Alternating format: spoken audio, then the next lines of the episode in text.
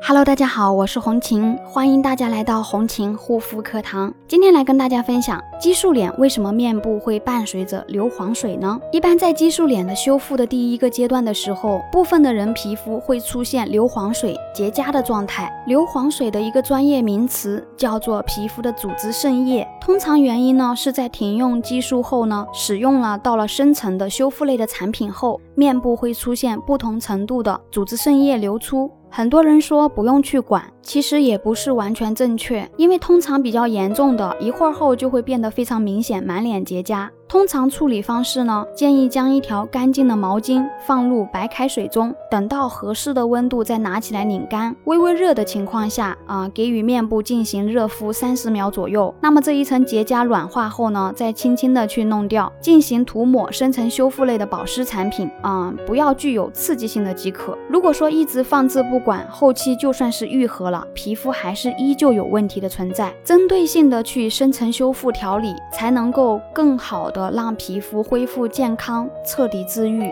如果你也有激素脸方面的问题困扰，可以加红琴的微信幺三七幺二八六八四六零。好啦，今天的分享就到这里，感谢大家的收听，我们下一期再见。